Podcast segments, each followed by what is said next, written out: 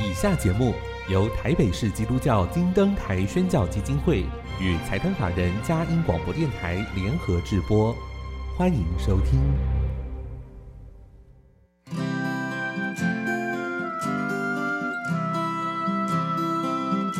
在现代紧凑的生活节奏里，以爱建立和谐的家庭生活，以喜乐专业的态度投入服务。一起营造你我的美丽人生，成为一个快乐又丰富的译文生活家。译文生活家，本节目是由林森南路礼拜堂社团法人中华民国合家欢协会、佳音广播电台联合制作，欧灵静主持。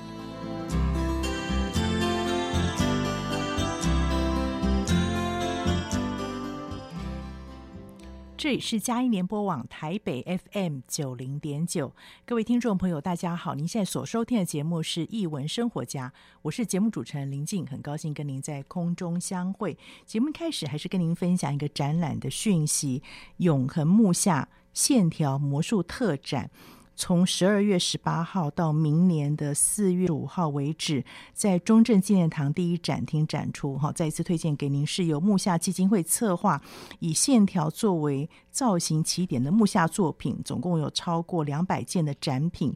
那这一次的展品又跟往年不太一样，它除了木下的经典画作以及它的一些手稿真迹之外，还特别有一些是受到木下风格影响，各国平面设计师还有艺术家的。作品可以欢迎您合家一起欣赏，非常难得的机会，推荐给您《永恒木下线条魔术特展》，二零二一年十二月十八号到二零二二年的四月五号，在中正纪念堂第一展厅展出，再次推荐给您。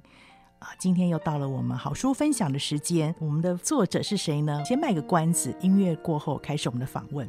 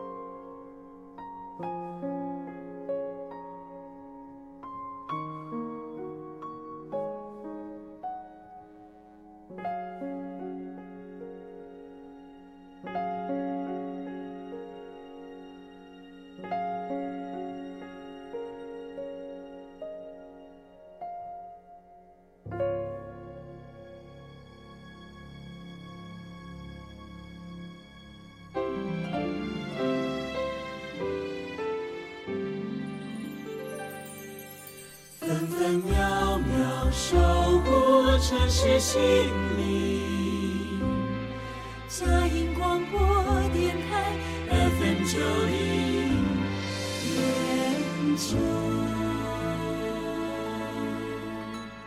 欢迎回到英文生活家，我是节目主持人林静。今天非常荣幸啊、呃，邀请到我非常敬仰的一位台湾绘本作家林柏廷老师来到节目分享。刚刚结束了丰子恺第七届的颁奖典礼。上次柯庆华老师也来节目分享得奖作品的里面的特色，都符合孩子的视角，以及文学性还有艺术性必须要兼顾。那怎么样可以在这个合适的孩子年龄层上面凸显到这个作品的特色？这都是作品很重要的关注的地方。那今天非常荣幸请到了今年丰子恺图画书奖推荐奖的作者。林柏廷老师，他的作品是一个向海的地方啊。柏廷老师，你好，欢迎你来到节目里。大家好，我是林柏廷，非常恭喜你，你其实上一届已经得过一次佳作奖，这次又得到评审的推荐。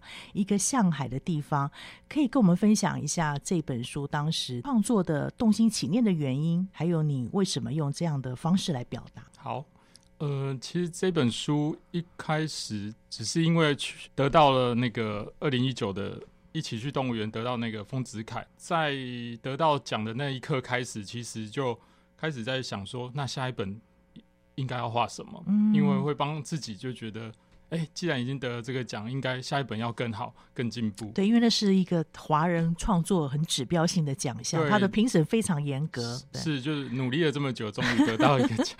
对，对，所以就那时候就预设，已经画了一起去动物园，那下一本书就叫做一起去海参馆好了。哦。是一开始只是一个命题，但是不是用议题，是对，那也不知道内容是什么，只是有一个 想法出现。嗯。那我通常就是有一个主题之后，我就会把孩子的角色放进去。嗯。那我也习惯把家人一起放进去，所以我就自己草图画了一个一家人在逛海参馆的画面。对。透过这个画面，然后我就简单写一段文字说，呃。等于是爸爸妈妈叫小孩子赶快前进，就是不然会跟不上这样子。嗯、那突然这句话就打动我自己，就突然脑袋就浮出一个画面，就是在那个水族箱里面的这些鱼或者是动物，嗯、他们是不是也同样有爸爸妈妈在呼唤这个角色？嗯、然后我就回想起我妈小时候常常跟我说：“你不要再乱抓动物回家。”他的爸爸妈妈会找不到他，嗯 oh, okay. 对，那这句话其实就一直印在我的心里，嗯、所以我就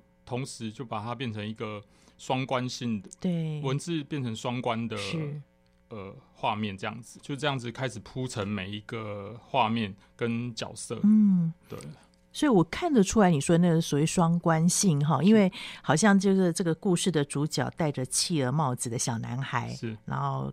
刚开始是跟着爸妈去海参馆，后来就走散了嘛。他拿着一个小丑鱼的气球，所以很明显的可以看到他的位置。然后有点类同那个里面，好像每一页他所的他所表达出来的担忧或是紧张，也是那个画面那些鱼类好的一些心情，对不对？是。呃，你自己对这些鱼类。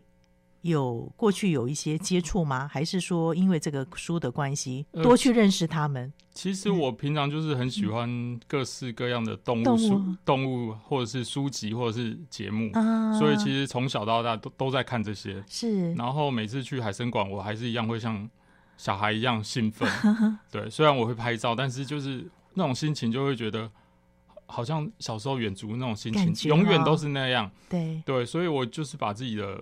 心情啊，也都套进这个小男孩里面，就是他一开始就是很雀跃的，然后也很习惯，都会在车上准备一个小玩具，啊、然后跟着车子这样前进。对对对，对。那刚刚提到小丑鱼的部分，就是其实他一开始只出现在中间，对。后来草图在 run run run，就觉得好像他应该帮他安排一个故事，嗯、所以就变成是在宿命页的地方就已经先让他等于是进。要进入园区前，带着他，对对，而且其实作用的就是让大家在众人之中可以发现，可以发现他。那它也是一种对我来讲，它曾经呃，在书的中间，它有一段是消失的，后来就消失，对对，后来消失。对，那很多人都问我为什么？嗯，自由了吗？其实是因为一开始这个东西等于是他带着的有一种安全感，就像小朋友那个上幼稚园要带一块布布，对不对？对，这个东西是代表他的可能是心里面的不安，然后有一个对。对，结果在途中他真的可能前进到一半，我的心情是他不见了，对，就是那个。已经到了崩溃的 OK OK 了解，因为我觉得小孩子应该是说在走失的时候，嗯、一定会一开始很急很乱，然后会达到一个巅峰。嗯、那刚好出现的那一页也是我觉得大家可以去找看，那一页是我觉得这本书很重要的一个转折点，嗯、而且提到了一个让大家更明显感受到双关的这个用途。嗯，对，文字双关的部分。表演结束后，我就能回到爸爸妈妈的身边吗？对。对他有一些担更大的担忧，因为这个画面就正好是海豚在表演。嗯，对，那还对孩子来说，这个也是一个表演。对，那也许这个海豚表演就是正在呈现那个文字，是，就是在这一段，其实大家就会很容易就把它跟这个动物，因为这个孩子已经小很小很小，几乎看不到，嗯、是看到了只有海豚。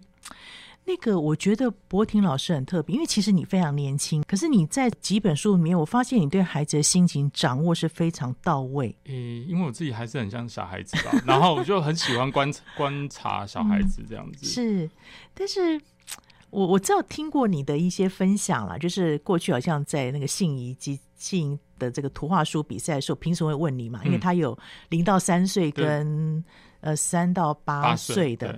那你都同时参加两组，所以评审问你说，你怎么可以有办法把这两个界定的那么清楚？你说跟你过去的成长背景有帮忙妈妈照顾小孩有关系？对，就是高中因为是念夜间部，嗯、所以白天就没事，就帮妈妈带小孩。对，就是妈妈是保姆，所以就她一次带四五个小孩，哦、所以我就要帮忙，可能喂小喂喂牛奶啊，或者是讲故事等等，嗯、所有爸爸妈妈要做的事情。是。对，所以那时候从那时候开始就觉得跟孩子互动很有趣，是是。对，那你只要给他足够的信任，嗯、他都会给你很好的回馈。所以其实那变成你创作很重要的养分哎，对你自己对那些孩子的互动都不知不觉嘛，可是就累积进来了，对不对？而且就长期一直观察小孩。对，因为我发现几本书里面哦，不管即便是再可爱的那个外形，可是里面有一些很深刻的。孩子个性的掌握，还有孩子会有的举动跟联想，嗯，这个可能是我们一般，即便是当了妈妈之后，还不见得会有这样的深刻的体验。等于是陪着我的孩子长大，长大哦、所以一路上就是跟他玩，然后观察他。嗯、那其实我也在观察我自己的变化，是是，对，因为原本自己设定自己还是个孩子，嗯、可是毕竟角色变了，我也变成一个爸爸，对，所以同时我又是孩子又是爸爸，嗯，所以那个视角啊，或者是。父母该注意的那个点，自己就会开始自然生成，嗯、也是一种当爸爸的学习。对，所以当你的孩子是非常幸福的，当你的读者更是幸福，可以看到这么多贴近孩子心情的故事。另外，我想请问一下，因为你这本书有点像类版画的方式，对不对？对，还有一些剪影，当时为什么会考虑这样的设计方式？哦、是因为故事，比如说在海参馆那个环境吗？怎么会想到用这种创作技法？虽然我知道你会很多种技法，可是，在每一本书当中使用这个技法，一定有它的原因吧？是因为，嗯，其实每一本书我都会想用他们适合的风格去呈现，对，这样子才能凸显这个作品。对，那这本书我就是开始在想说，我该怎么办？就是怎么呈现那个海底隧道的景色，嗯、然后跟那个忧郁感。那我就开始回想，哎、欸。海参馆里面大概就是只有看到蓝色跟黑色，嗯，对。那我要怎么呈现这两种颜色？而且我想用大量的黑色，嗯，所以我就去想说，什么样的媒材在呃操作上会一直用到黑色？嗯，对，所以就想到了版画。可是我自己不会画版画，是也没做过，所以我就用电脑来辅助我，嗯，对。但是我一样就是开一个黑色的页面，是。然后就用橡皮擦工具，像雕刻刀一样，这样把它擦掉。OK OK。所以大家看到有颜色的部分，其实都是橡皮擦擦掉的部分，原本都是整面黑的。OK OK。所以真的有那个笔触在对，我，这很像版画。我必须去模拟是那个刀在刻的感感觉，有轻有重，有细有粗，然后再就套色这样。所以不讲真的，你会以为你真的是用一个版画的方式呈现，但基本上也是那个技法，对对对，是技法。所以它有触感在这个地方。对，现在明白了，因为我一直在想说，当这个色调我们看过去是非常结合这个故事的脉动，可是想说为什么你要这种技法，真的是深思熟虑过了。对，它这样子会呈现出整个优越的感觉，然后黑色的压迫感又很重，所以就整个把孩子的心情一直压在那里。嗯、对对，呃，其实你这里面有好多层次的一些探讨。当然说孩子观看各个海参馆里面的动物，他们这种被圈养的嘛，是对，没有办法回到。原来的生态地方的时候，那个那样的想法之外，其实我觉得你的蝴蝶叶，对不对？前后的这个蝴蝶叶是也是有故事要说，是不是？一开始的蝴蝶叶就是小孩很雀跃的出门，对。那到最后，呃，的蝴蝶叶是他走到了一个沙滩，嗯，对。那呈现的画面就是，其实我们现在去沙滩，常常往外海看，就是可以看到货轮啊，嗯、或者是渔船等等，尤其是渔船可能。蛮常见，在我我住的地方依然是蛮常见的。其实又回归到一件事情，就是呃，我们在海参馆是圈养着这些动物，它是安全的，可是它也是被禁锢住的。嗯。可是，在海洋里面的生物，它虽然是自由的，可是又可能会面临被捕食或污染的一些灾难。是对。那其实这个中间的平衡点，我也没办法给出答案，或者是我改变什么，嗯、但是。呃，透过这本书，我希望大家就可以去想一想这些问题。对对，其实这个绘本能够让大家不断去讨论，而且呃，博婷老师给了一个开放性的结局，就是你要去想想看，可以透过这个画面来关照我们现在整个环境的处境，我们可以做些什么。不一定有正确的答案，但是至少说你提出来了，让大家可以从这方面思考。我想这也是优质绘本深刻魅力所在。谢谢柏婷老师这么清楚的来分享他整个创作的缘由，还有他使用的媒材为什么要这样的呈现的方式。呃，我们就不爆雷太多。另外，里面有好多的细节，其实可以让大家好好来思考。所以这本再推荐给您，真的很适合合家共赏。一个向海的地方是由远流出版社出版的林柏婷老师优质重点的作品啊，这是也是第。七届呃丰子恺图画书奖的推荐奖啊的一个作品推荐给您。我们休息一下，待会儿请柏婷老师来分享一下得奖作品，一起去动物园。所以，我们从海参馆要跳到动物园了。我们先进段音乐。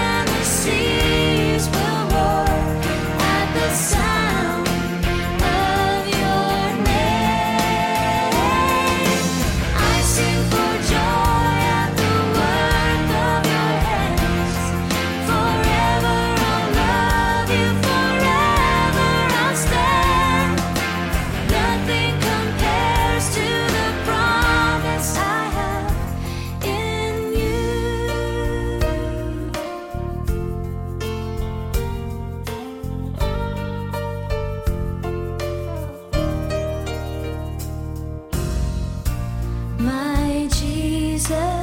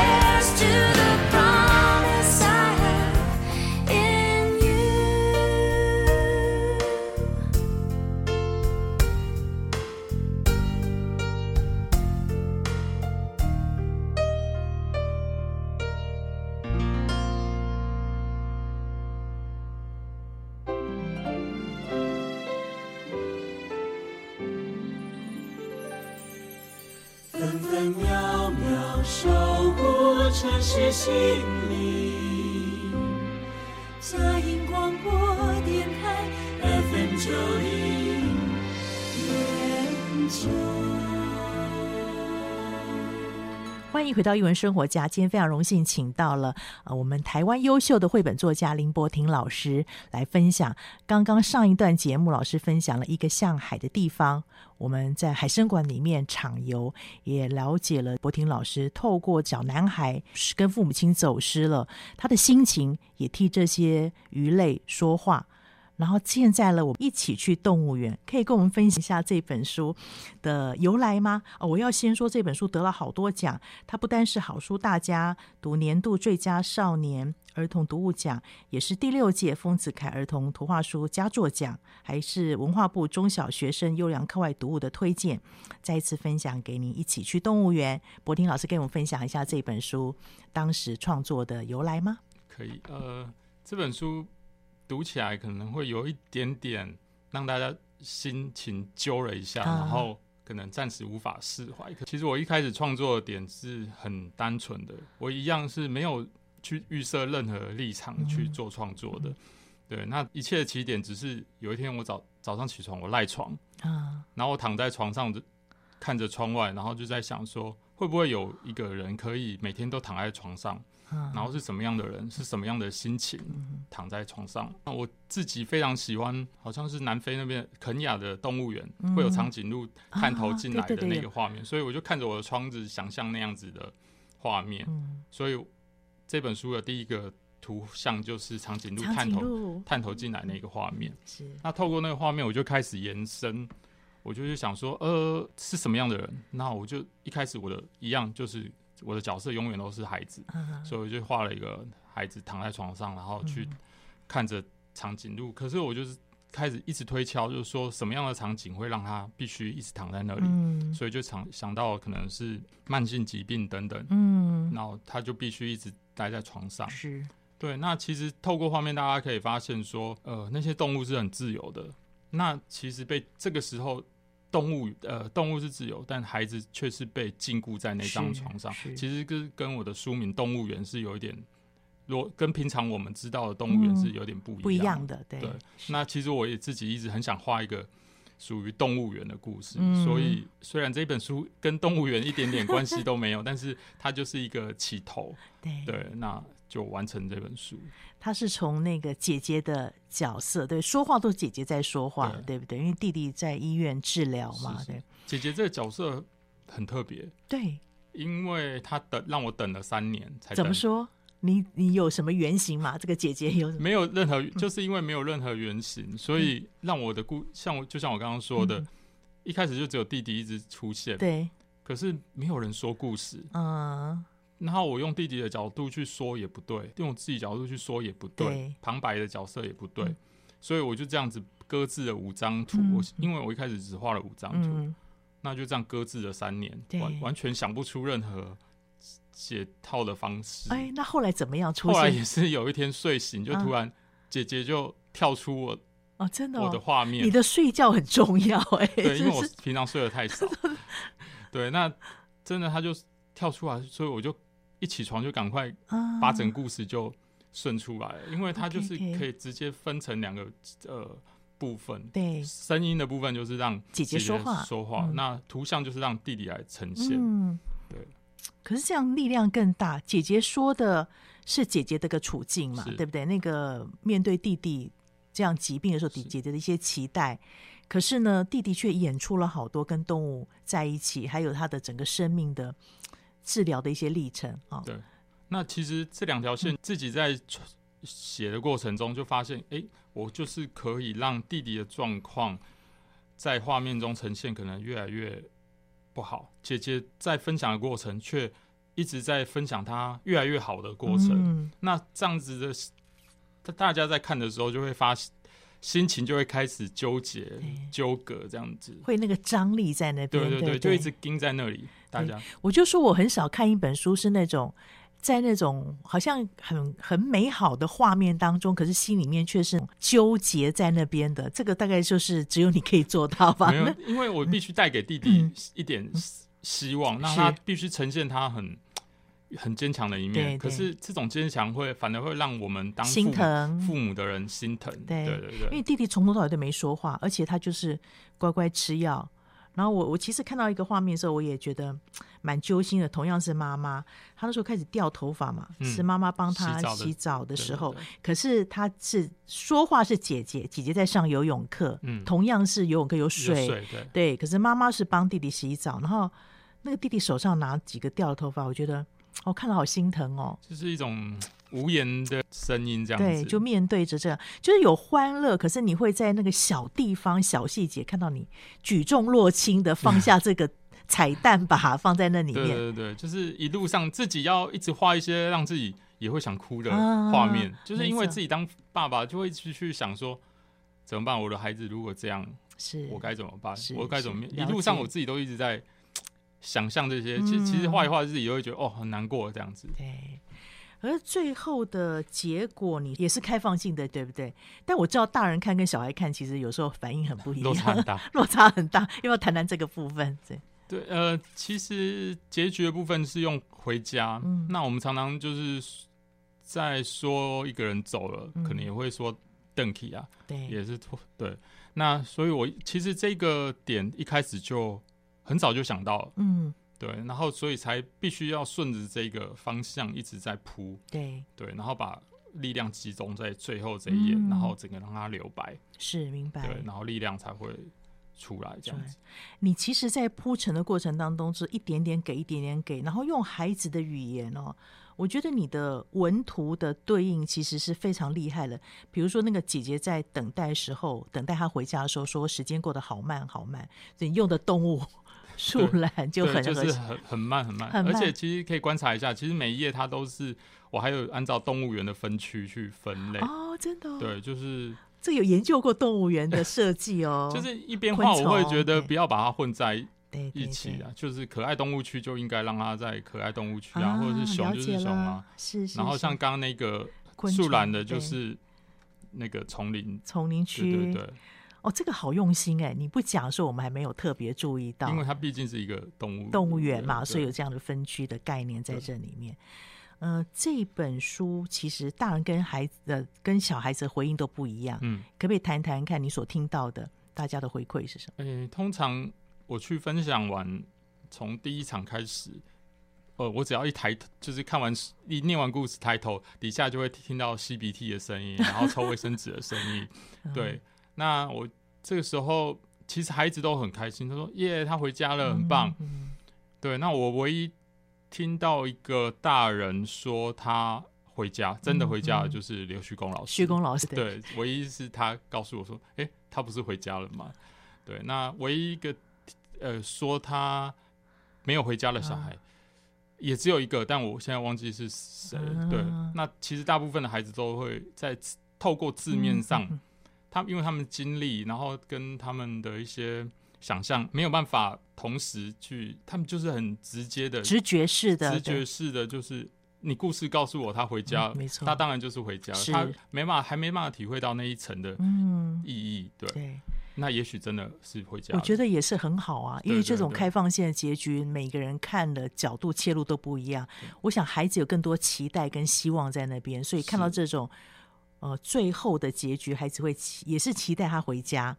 那我们大人社会化比较久了，对不对？对，故事已经听过太多，所以就会连接实际的情境，对不对？对，其实后面有一页，其实我有放入我自己的心情。嗯，对，在我们要一起去动物园这一页，嗯，对。那其实大家可以仔细观察一下一些细节，去。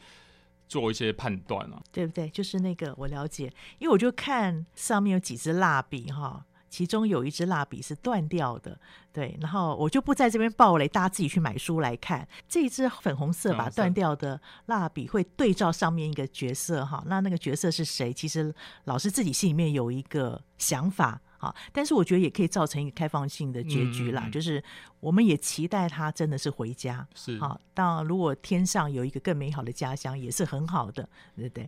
但是我相信这本书会带给大家很大的一个提醒，就是当如果你家里面或者你的朋友，呃，家中的孩子遇到这样状况的时候，你看了之后，其实会觉得很感同身受，哎。在过程当中会得到很大的力量。孩子的心情，孩子怎么样去那么勇敢去面对这些病痛哦，这都是让我们大人很揪心。但是这就是人生。对，这就是人生没有办法逃过避过的。但是好在我们也感谢我们的人生有这么好的绘本，透过这样的作品来安慰我们、鼓励我们，知道说，呃，不管我们人生在世几年，可是如果可以珍藏这种相处在一起的情境、相处在一起的这个机会，就要好好珍惜。这个过程中，其实姐姐的这种心情，其实是也是大概。也是我自己成长的经验，嗯，对。那也许不一定是弟弟生病才会家庭才会面临到这种呃问题，是对。那其实，在里面就是有一种重视跟不被重视，因为他生病，所以，呃，注意力都在弟弟身上，弟弟在身上，所以他可能是心理上会有一种落差。嗯，对。那其实如果生活中对我自己的经验是，哎，欸，弟弟的功课比较好，我功课比较差的时候，嗯，我就小时候会被。排那个也不是被排爸妈排挤，只是他就一直提醒你，你要加油啊，你要怎么样？然后选礼物的时候就没有你，啊、那我会觉得这个心情也是我自己的感受，就是哎、欸，我好像被爸爸妈忽略了，可是我还是很爱我弟弟啊。是是没错。那其实呃这本书它你可以用很多方式去跟孩子讲、嗯，然后也可以因此去注意到家中每个孩子的。心情，心情对，对，对，对，我想刚才柏婷老师讲的很重要，就是注意到每每个孩子的状况，不管他是病痛或健康，基本上孩子的心都是很脆弱，也非常敏感，但是他有他的坚强在那边，所以我们不要小看孩子，也不要忽略掉孩子。很谢谢博婷老师给我们带来这么精彩的书，一起去动物园。好，我们海生馆去了，动物园也去了，待会呢，我们要到阿奏家，对不对？对 看阿奏到底发生什么事情了。我们先进一段音乐。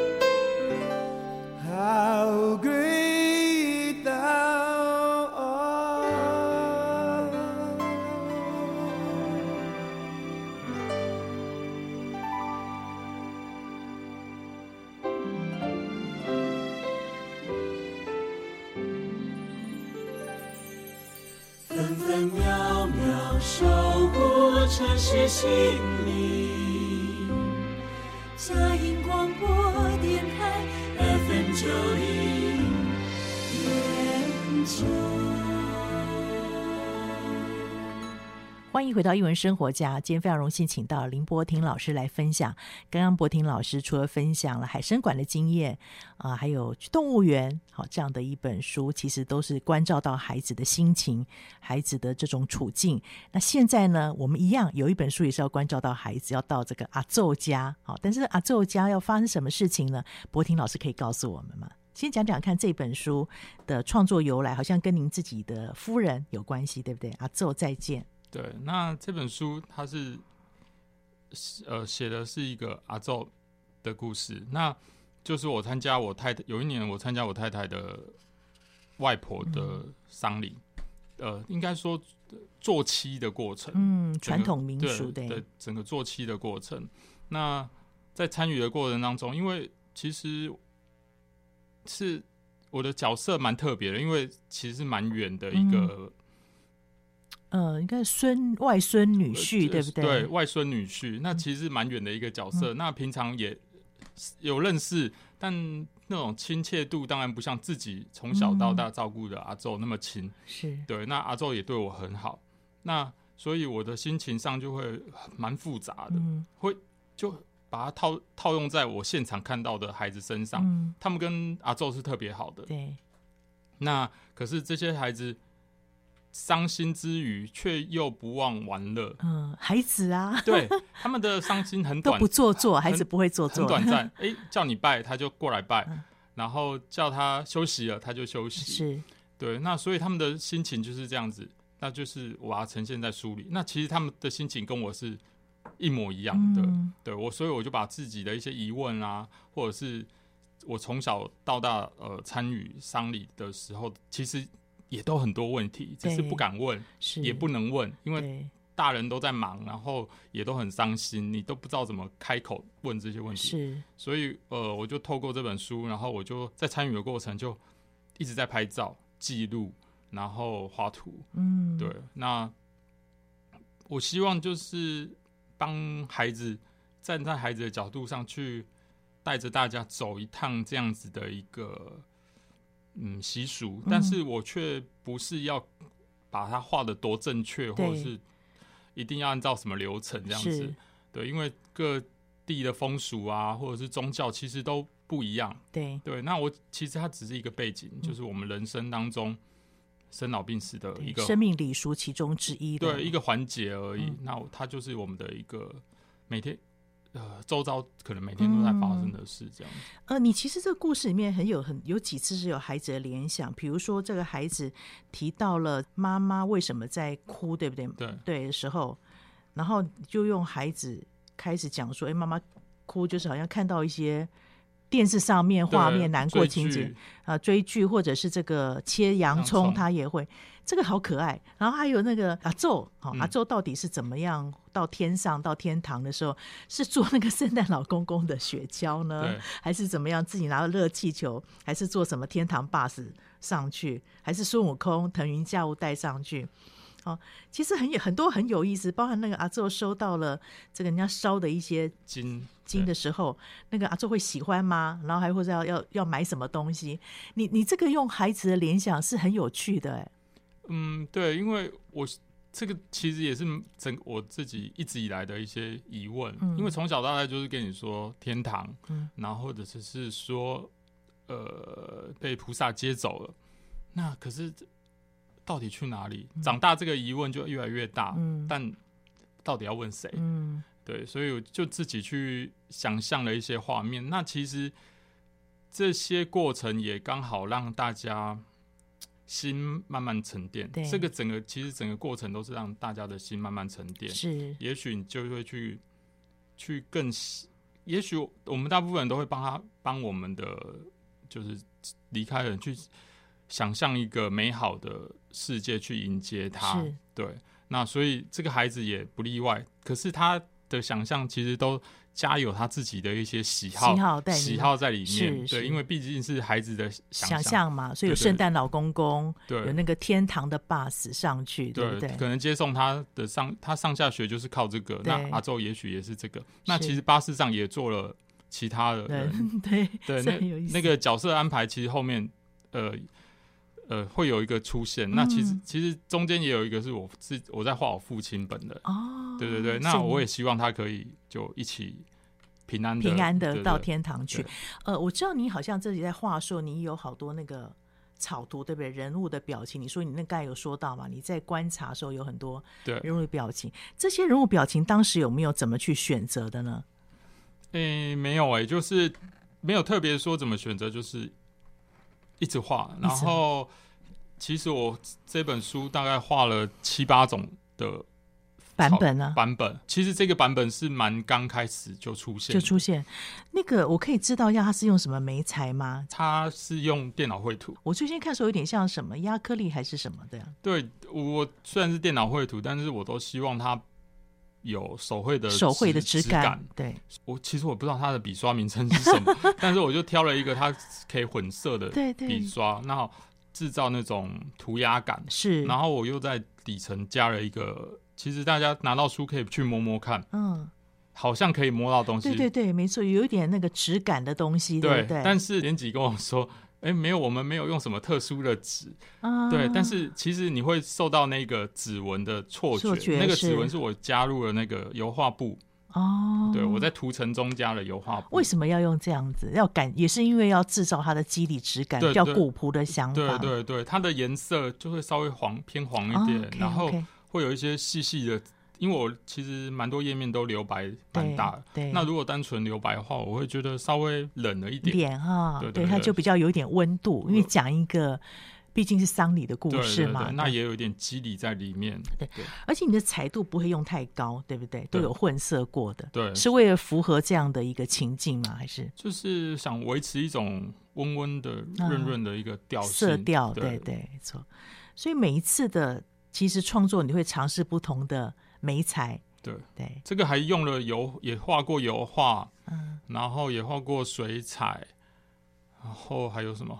反正你说好几个版本，对，七八种的版本。那后来为什么回归到第一个？这个表现出来的效果还是我觉得比较是你的初心，是是？对对对，而且觉得效果整体的呈现效果是最好的，嗯，因为这是出自于您夫人的这个。阿嬷呃，外婆的丧礼嘛，他看了之后呢，有没有什么想法？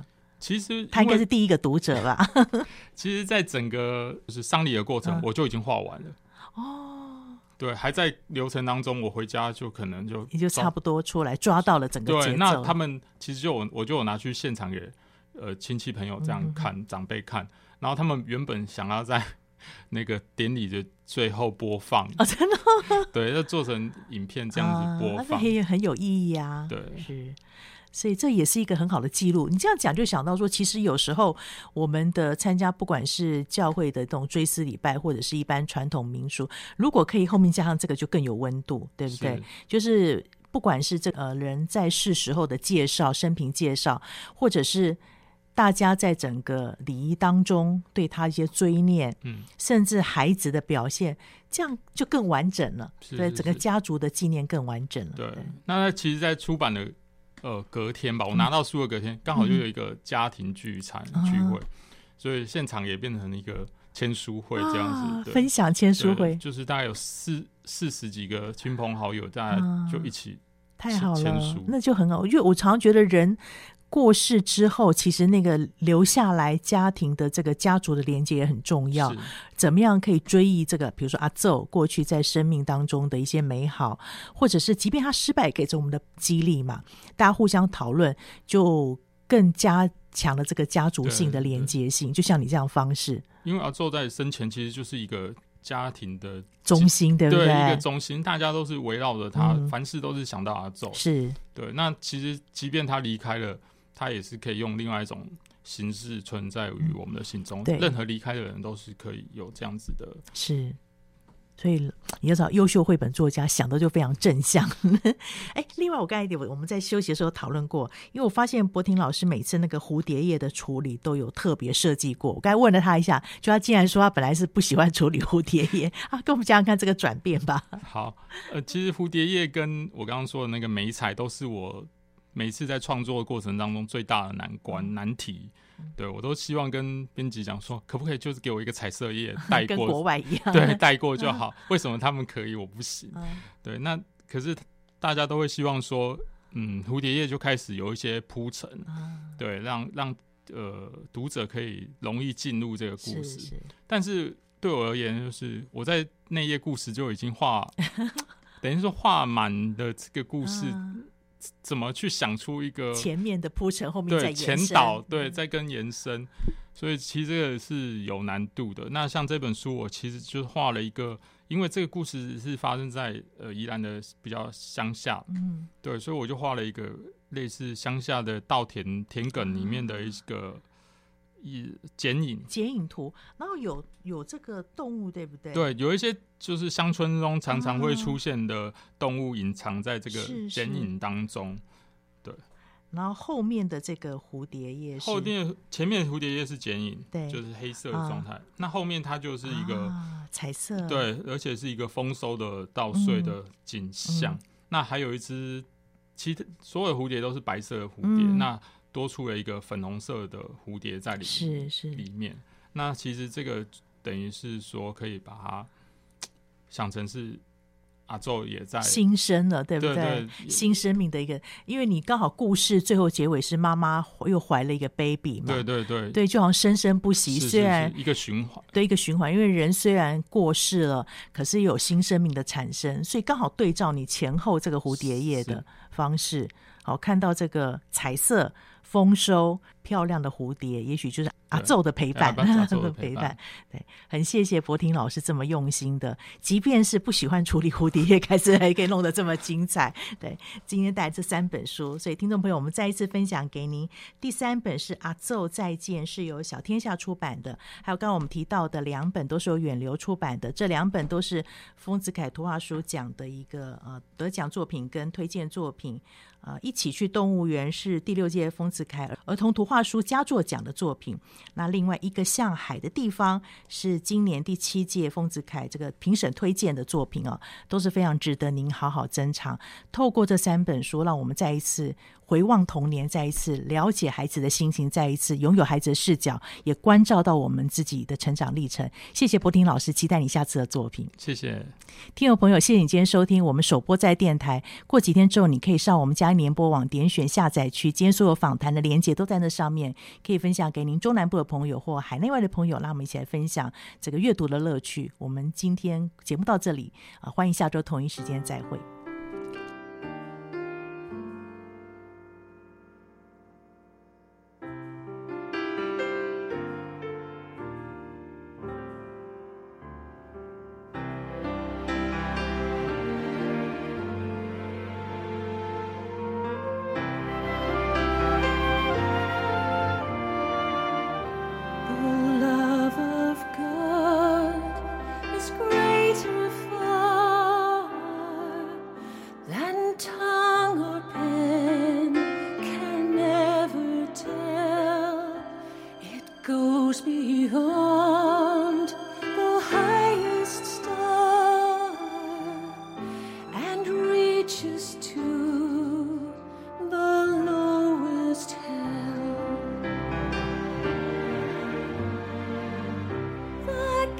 deepest.